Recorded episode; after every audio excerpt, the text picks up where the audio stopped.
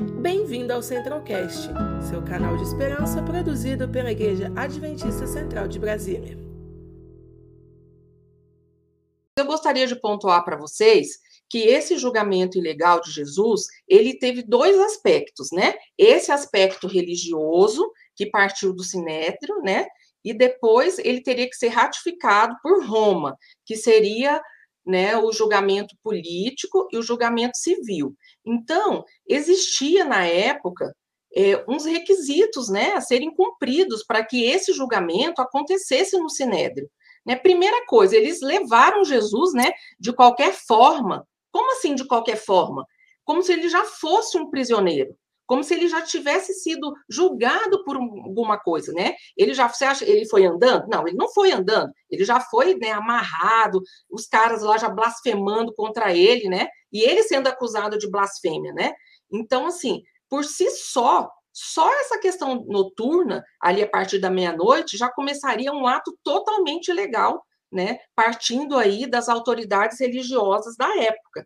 Então, assim, que mais? Ele foi levado né, para um lugar que não era um lugar apropriado de julgamento. Né? Existiam lugares apropriados de julgamento.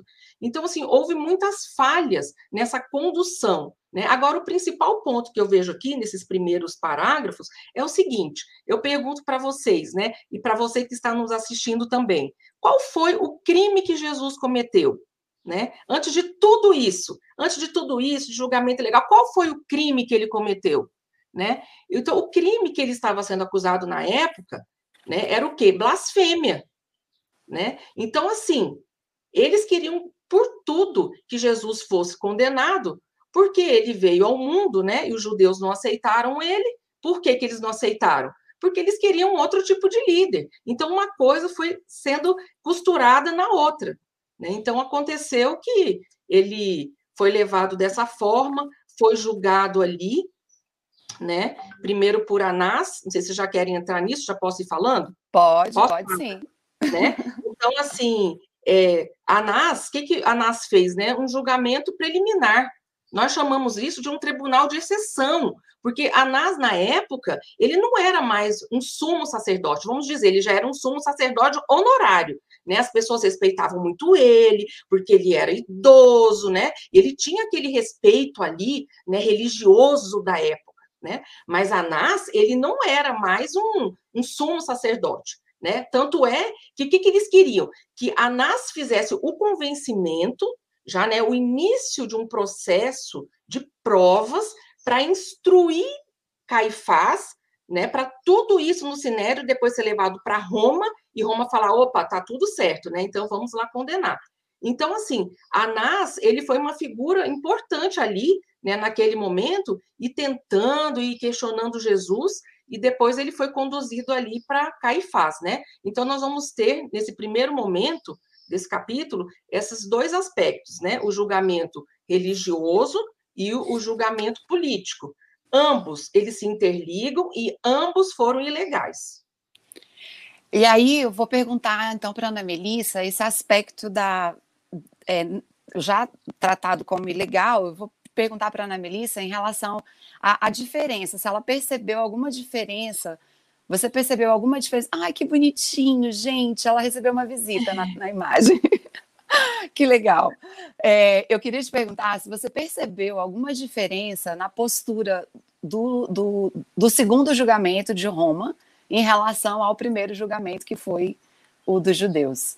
Você percebeu que Roma teve alguma atitude, digamos, mais ética ou mais correta em relação a Jesus do que os próprios seus próprios é, compatriotas, né, digamos assim? É, eu pude perceber que eles meio que quando chegou no, no ponto do julgamento de Roma, eles estavam não, não encontravam de fato motivos para, enfim, para Jesus ser condenado eu gostei é, do que a Karen falou é, sobre as acusações contra Jesus. Né? Não foram achadas acusações assim plausíveis para ser feito um julgamento dessa forma e a forma como que Jesus foi tratado nesses dois ambientes, né?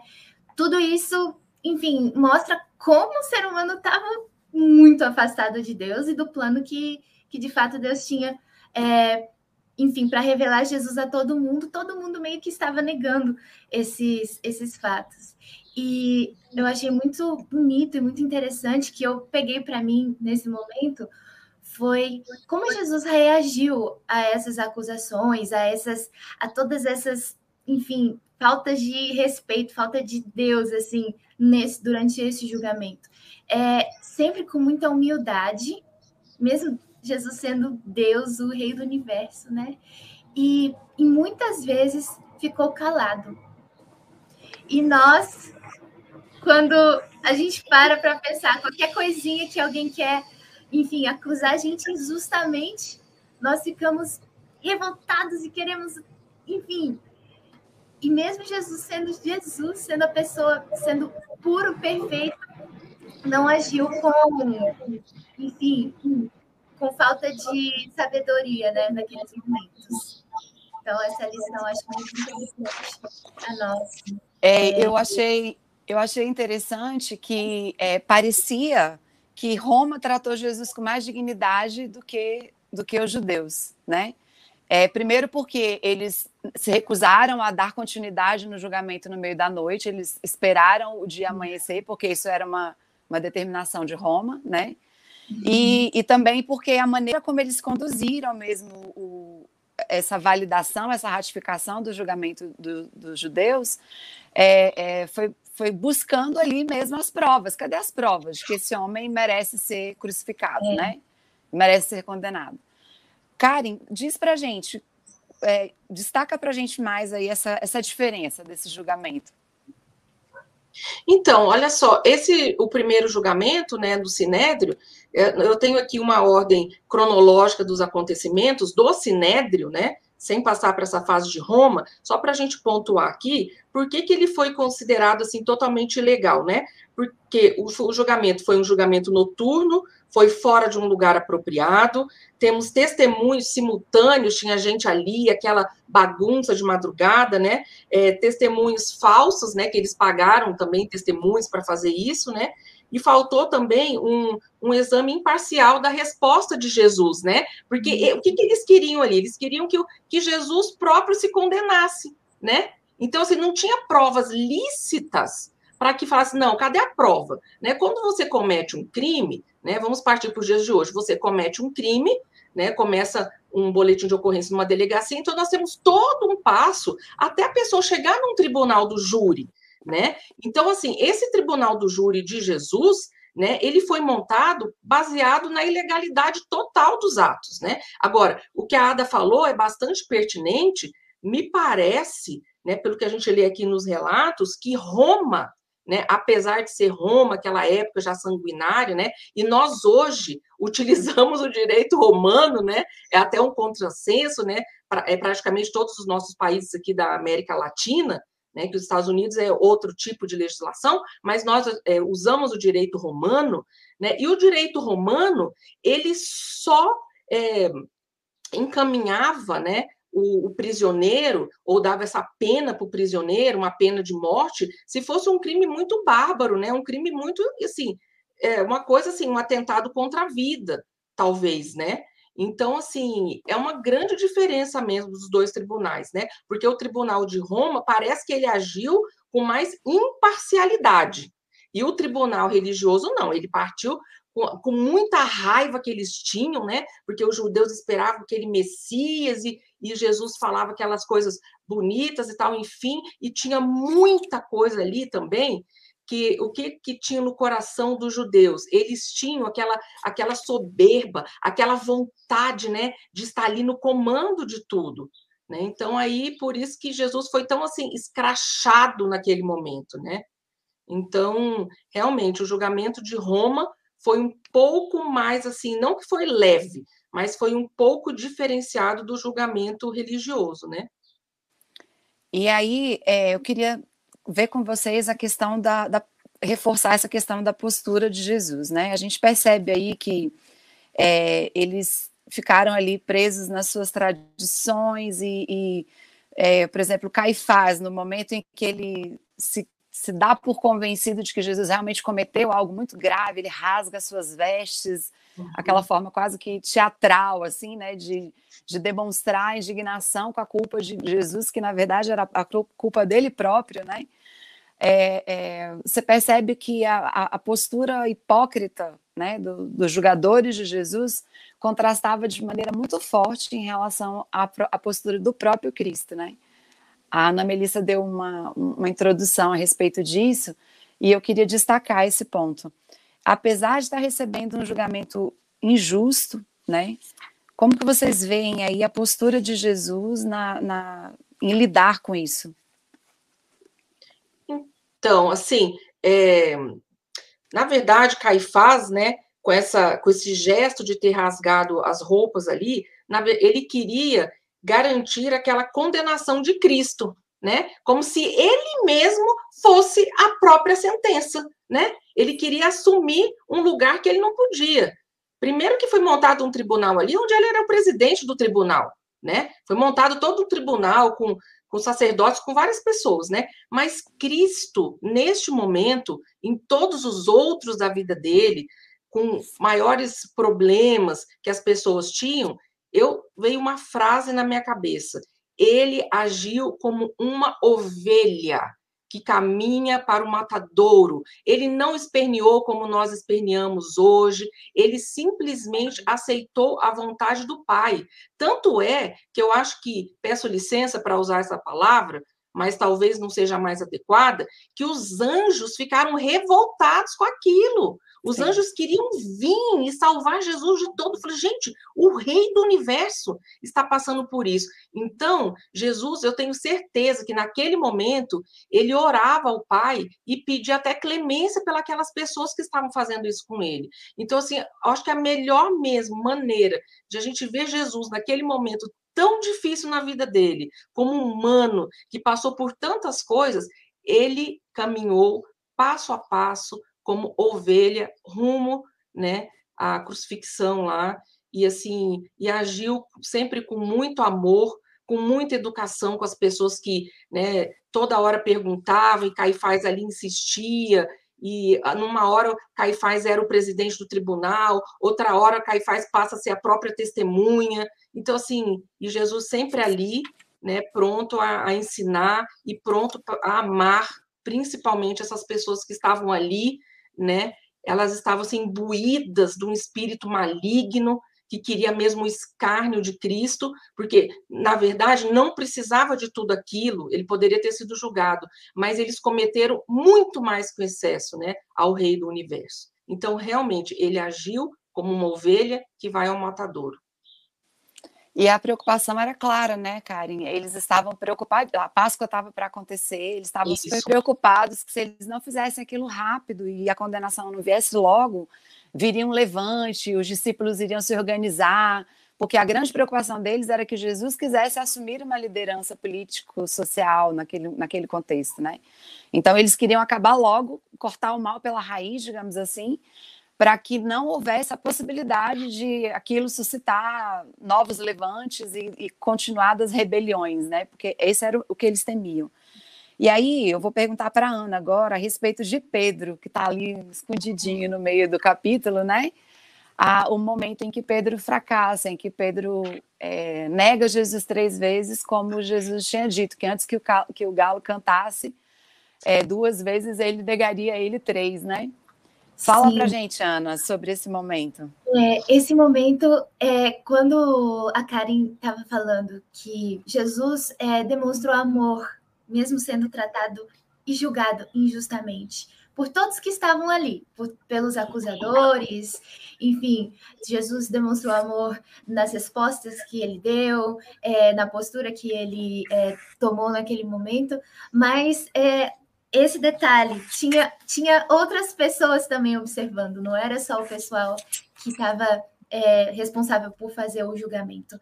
E uma pessoa em especial presenciou todas essas cenas, presenciou é, toda essa injustiça, e foi Pedro. E eu acho assim, gente, Jesus avisou, né? Jesus avisou ele. E, e mesmo assim, isso aconteceu. Ele acabou negando Jesus, enfim, pela, pela pressão, pelo medo que ele estava sentindo.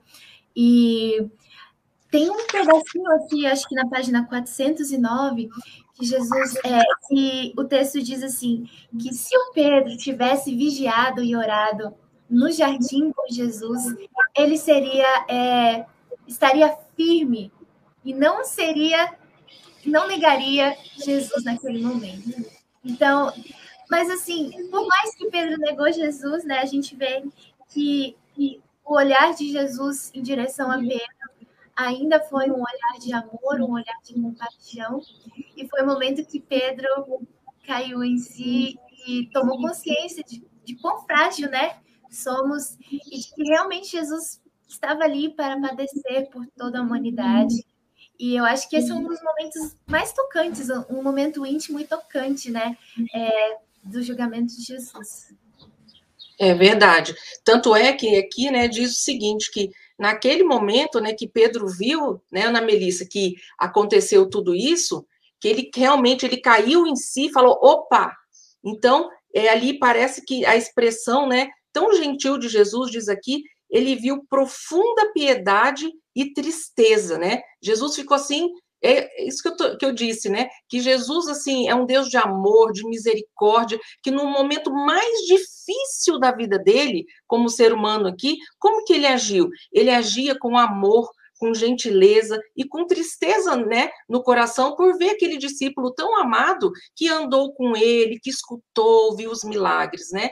Então assim, mas Pedro caiu em si e viu, né? Então, por isso que faço o gancho de novo aí na, que a Ana Melissa disse, né? Que se ele tivesse passado horas em vigília e oração, talvez ele não tivesse cometido o que ele cometeu ali da traição. E assim mesmo é a nossa vida, né? Se a gente desviar um pouquinho o olhar de Cristo, então você tem que ter um rumo. Qual é o seu rumo? Qual é o seu objetivo? É o céu? Então, assim, mas nós somos seres humanos, o caminho está aqui, o caminho é reto, a gente se desvia, né? Então, se talvez nós seguíssemos mais, estivéssemos mais linkados à árvore da vida, que é Cristo por si só, com esse olhar tão gentil, tão amoroso, que está sempre pronto a nos ajudar em todas as dificuldades da vida, né? A gente passa por aflições, mas se nós estivermos com Ele, com certeza é um pouco mais fácil, né?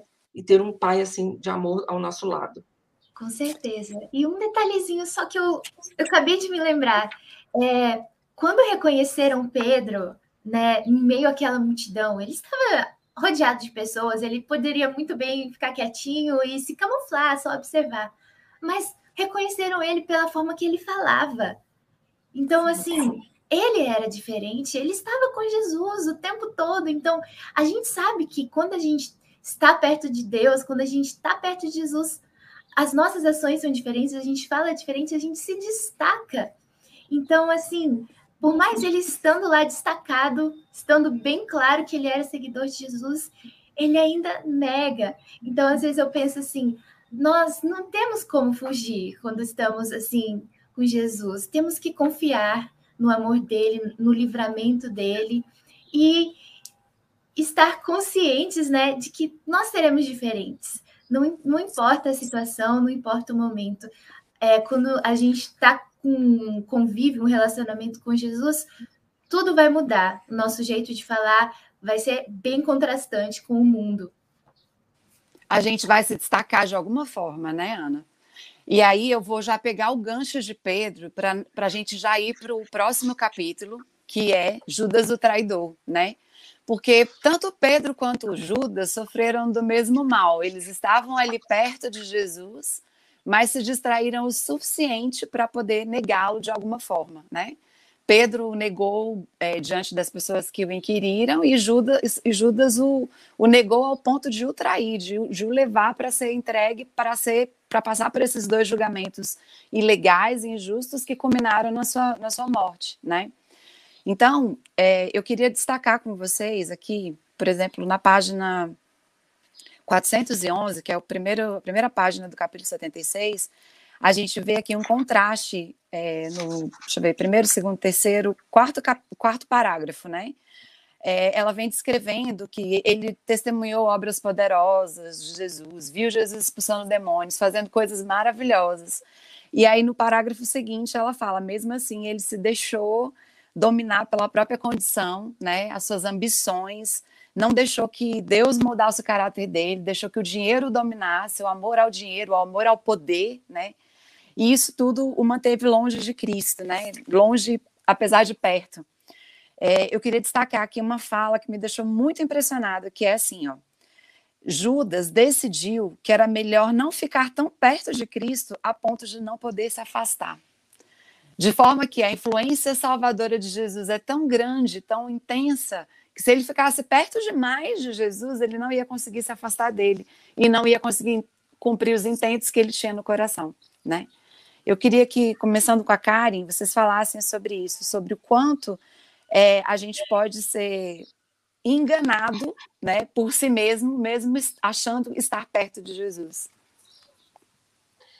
Porque, assim, o problema né, principal de Judas foi isso mesmo. Ele foi enganado pelo próprio coração dele, porque ele não se entregou 100% a Cristo, né? Ele sempre tinha ali uma reservinha do lado. Sabe aquele preguinho na parede que a gente sempre deixa? Aquele fiozinho ali? Você fica, às vezes, não totalmente em cima do muro, você está mais para cá, mas sempre tem alguma coisa para lá, né? Então, o problema maior da vida de Judas, apesar dele ter andado com Cristo, caminhado com Cristo, né? Ele ali cuidava dos recursos, sempre dava um jeitinho de guardar um pouquinho lá para ele, né? Fazer aquelas coisas. Então, assim, ele não se entregou a Cristo, infelizmente, ele não se entregou a Cristo. Ele tinha essa ressalva no coração, porque ele queria, assim, mostrar para as pessoas que ele tinha poder, que ele tinha força, que ele estava caminhando ao lado do Salvador, né? E por tudo, ele não entendeu o ministério de Cristo. Ele caminhou com Cristo, ele não entendeu o ministério de Cristo. Porque se ele ele tivesse entendido o ministério de Cristo, ele não teria feito o que ele fez, né? Principalmente ter vendido Jesus ali naquele momento, porque na cabeça dele ele estava assim: ah, vou vender mesmo, né? O, a profecia vai ser cumprida, ele vai passar por tudo isso, eu não vou ter culpa nenhuma, ainda vou ficar com o meu dinheiro, né? Então, assim, realmente ele assim, ele não se entregou e foi acabou, né, como acabou a vida dele ali, né, no final, e foi bem complicado, né? Porque uma pessoa assim que eu fico pensando, né, gente, como que uma pessoa que caminhou com Cristo tanto tempo não conseguiu enxergar o Salvador, né? Porque isso aí são as, as imperfeições assim humanas, né? A gente que quem sabe quer ser o melhor, ele queria ser o melhor, aliás, né, de tudo. Então aí ele meio que se embolou aí nessa questão, né, dos sentimentos e de seguir a Cristo mesmo. E a gente faz esse questionamento com, com, com uma, quase que como uma segurança, né, cara? E, tipo, não, se fosse eu lá no lugar do Judas, né? Tipo, eu não teria cometido esse vacilo, mas será que a gente não é. teria tido, né, essa mesma cegueira, né, digamos assim, né? E aí, Ana, eu queria te perguntar, é, lá mais ou menos do meio para o final do capítulo aqui, né, você vê que depois dele trabalhar tanto contra Cristo, porque Cristo não fazia o que ele queria. Basicamente era isso. Judas queria que Jesus fosse, se autoproclamasse um líder e tomasse à frente a liderança, e, e ele estava indignado porque Jesus não fazia o que ele queria. Ele, eu gostei demais do jeito que o capítulo tratou a presunção dele, né? Ele se achava demais, né? Ele se achava muito capacitado, um cara muito bom para fazer conta, para poder. É, gestão. Gestão era a área de Judas, ele era o cara para fazer a gestão. Né? Quando acontece tudo aquilo, que, que acontece o julgamento, e ele vai lá no Sinédrio, joga as moedas, deixa explícito que ele foi comprado, aquela exposição toda, né? Que já ali envolvendo também o julgamento. Jesus ainda olha para ele e não vê um arrependimento genuíno. Vocês perceberam isso no texto? Fala para gente, Ana, sobre essa parte.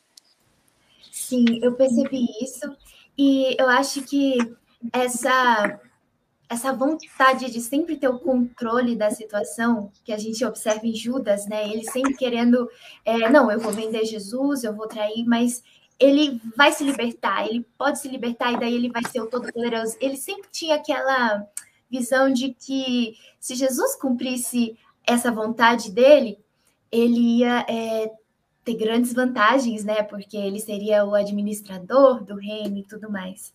Eu acho que talvez essa falta de arrependimento estivesse ligada a sempre essa vontade de estar no controle, né? Ele ainda tinha aquela esperança que Jesus pudesse se libertar. Afinal, ele viu é, o poder de Jesus sobre a doença, sobre o mal. Ele viu Jesus já sendo é, saindo ileso de é, outros momentos, né? Quando Jesus foi quase apedrejado. Então, eu acho que Judas ele ainda tinha aquela vontade de controlar a situação. E isso foi aos poucos, né? Não foi de um dia para o outro. Ele foi tendo essas pequenas atitudes de negar é, a soberania divina na vida dele lentamente. Não foi de um dia para o outro que ele foi tomando é, esse, essa decisão, né? E eu acho que Deus deu oportunidades a ele, né? Não faltou oportunidade para Judas. E e uma, uma das coisas que eu acho que pode trazer consolo para nós no dia de hoje é, da mesma forma que não faltou oportunidade para Judas, também não falta para nós, né? O texto fala também que Jesus colocou Judas num lugar que ele pudesse ver a fraqueza dele e tomar consciência de quão ruim, de quão errado ele estava. Mas mesmo assim, ele foi, é, negou essas oportunidades, enfim. E nós, eu acho que fica para nós de lição é, estar sempre atentos à oportunidade né, que Deus está apresentando para nós. Se estamos sendo chamados a atenção a certos pontos da nossa vida, vamos olhar com carinho, vamos olhar com calma, vamos pedir ajuda e direção de Deus. E eu acho que assim, essa misericórdia, esse amor tão grande, ele é capaz de trazer a gente de onde, de onde a gente está, é capaz de nos moldar, a vontade de Deus e tirar de nós essa vontade de querer controlar tudo. E eu acho que isso é o problema, né? Foi o problema e, e continua sendo, né? Diariamente na, na nossa vida. Verdade. Fala pra gente, Kari, sobre esse, esse, desfecho aí do capítulo. É, esse desfecho do capítulo, né, que a Melissa falou aí, extremamente importante, que apesar de tudo que nós passamos aqui na Terra, quantos problemas, né? Eu estava fazendo um, pensando aí um tempo atrás, falei, gente, como era diferente do passado e do presente hoje, né? Quando eu era pequena e como eu sou hoje, como o mundo ficou tão assim caótico, está cada vez caminhando mais, né? Então, assim, problemas nós teremos a vida toda, né? É, situações diversas, mas tem uma coisa: a lógica de Deus não é a nossa lógica. Né? Por mais que nós soframos aqui com vários tipos de coisas, igual Judas, né? Com essas as atitudes que ele que ele fez, que ele não conseguiu enxergar o Salvador, ele não conseguiu é, caminhar juntamente com o ministério de Cristo, ele se perdeu. Né? E ele achava que a lógica dele era uma lógica perfeita e que a equação dele era melhor do que a equação de Cristo, que era o Salvador que veio e que ele sabia. Ele não era uma pessoa ignorante, entendeu? Aí não conhecia a mensagem né? E nós estamos aqui hoje. Nós não vimos Cristo, nós não caminhamos com ele assim, humano aqui na Terra, né? Mas você, a gente vê que como é lindo o que ele deixou para nós, né? E que ele está realmente do nosso lado. Então, infelizmente, aconteceu isso com Judas, né, que ele queria a própria lógica dele. Agora, o mais importante de tudo isso que Jesus, apesar de estar sofrendo tudo aquilo, Jesus não olhou para Judas com um olhar de condenação, de reprovação. Então, Cristo não nos reprova, né? Não é uma prova, né, Ana Melissa, que você é mestre em piano, acho que doutora, talvez. E aí, é assim, o professor pode te reprovar. Se você errar uma notinha ali, o negócio vai perder tudo, né? Tudo que você fez. Então, Jesus não faz isso com a gente. Nós pecamos dia a dia né? E ele está ali eh, com os braços abertos para nos ajudar, para nos instruir. Então, que possamos, né? Já parto até para um finalzinho aqui, talvez, de estar assim ligados à videira, né? Porque só nessa desta forma nós seremos realmente salvos por Cristo Jesus.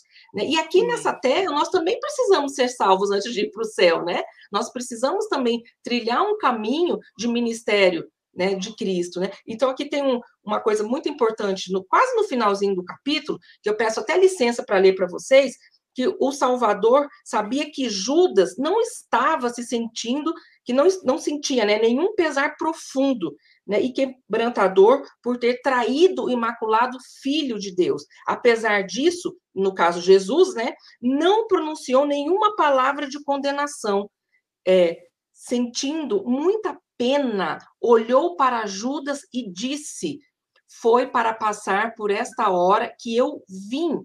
Né? Então, a, a Assembleia ali olhou com espanto, né? Tudo aquilo. Então, eu pergunto para vocês: será que Judas entendeu finalmente quem era Jesus, qual era o ministério de Jesus e o que Jesus veio fazer? Que a lógica de Judas não era a lógica de Cristo? Né? Então, assim, fica aí um pouquinho para a gente pensar né, que a nossa lógica realmente não é a lógica de Cristo. E Jesus, Cristo, tem uma lógica muito superior para a gente, né? Tudo que ele quer nos dar, né? É a vida, a vida em abundância e a vida eterna, né? É, eu, eu tenho para mim, Karen, que ele não conseguiu perceber isso, porque se ele eu tivesse percebido, ele tinha entendido misericórdia, graça, perdão, e não teria chegado ao extremo que ele chegou, né? Uhum. Infelizmente. Mas então, meninas, eu quero agradecer demais a participação de vocês. Quero pedir aí para vocês fazerem suas considerações finais aí sobre os capítulos e terminarmos com uma oração da Karen, tá? Ana, suas considerações finais, por favor. Bom, é, acho que já foi dito tanta coisa linda, né? Podemos aprender tantas lições é, para o nosso dia, para nossa própria vida eu acho que a, a, principal que mais me chama a atenção é o amor de Deus por nós. Tudo que Jesus sofreu, né? A gente está estudando esse livro, mostra uma vida de sofrimento. E principalmente nesses últimos momentos finais, a gente medita nisso, a gente vê o quão, quão grande foi o sofrimento de Jesus e quão grande foi o amor dele a ponto de se entregar e passar por tudo isso por nós. Então, acho que isso é um consolo, um conforto e uma esperança né, que nós temos, uma esperança de que tem solução para os nossos pecados, tem solução para a nossa vontade de, de querer controlar tudo, tem solução para a nossa lógica que é imperfeita, e graças ao grande sacrifício e amor de Deus e de Jesus por nós, pela humanidade. Amém. Amém. Amém. Karen, suas então, considerações finais e já a hora, tá? Tá, tá bom, beleza. Então, é, realmente, né, tem possibilidade de salvação para todos nós, porque Deus nos ama tanto, tanto, que deu seu único filho para passar por tudo isso que nós vimos aqui esta manhã, nesse breve tempinho que passamos juntos, né? Que um julgamento ilegal foi moído, né? Tudo aconteceu com ele ali naquele momento por uma única palavra, amor por nós, por nos salvar, por estar assim ao nosso lado nesses dias tão difíceis, nesses momentos finais da nossa vida aqui nessa terra. Né? Então, realmente, que possamos estar aí juntos à videira verdadeira, que é Cristo Jesus, né? E que vem, vem o que vier, vem o problema que nós tivermos, Jesus não vai nos abandonar, queridos. Amém. Vocês que estão aí nos assistindo, Ada, Ana Melissa, então, assim, Jesus não vai nos abandonar, eu tenho essa certeza, eu tenho essa convicção profunda que em breve, muito em breve, ele virá e vai acabar com tudo isso. Vamos continuar firmes na fé, orando uns pelos outros e de mãos dadas, e nunca possamos, que nunca possamos esquecer o ministério maravilhoso de Cristo Jesus, que único objetivo e maior objetivo foi nos salvar, porque ele, ele nos criou e nos ama, então ele quer o melhor para todos nós. Então, eu já agradeço aqui a todos vocês. Então, vamos fazer a oração final. Querido Senhor que estás nos céus, muito obrigada, Senhor, por essas lições maravilhosas de amor, de esperança, de compaixão para conosco. Muito obrigada, porque estamos aqui hoje estudando o seu julgamento, para que possamos, Senhor, sempre olhar para Ti que foi a fonte, é a vida, e que com certeza nós teremos dias muito maravilhosos ao seu lado na futura terra que virá em breve. Muito obrigada, Senhor. Muito obrigada pela vida da Ada, da sua família, da Ana Melissa, também da família, de todos os amigos que estão nos assistindo aqui, que sabemos, Senhor, que existem muitos problemas, muitas aflições, muitas pessoas pediram oração. Estaremos, Senhor, aqui contritos em oração por essas pessoas e temos certeza que o Senhor nunca, nunca nos abandonará e queremos estar em pé, Senhor, naquele grande dia para irmos morar juntamente contigo nas mansões celestiais. Nos dê um final de sexta-feira feliz, aonde quer que estejamos, com nossas atividades. Muito, muito obrigada por tudo. Em nome do seu Filho amado Jesus. Amém. Conheça também nossos outros podcasts, Centralcast Sermões e Centralcast Missões. Que Deus te abençoe.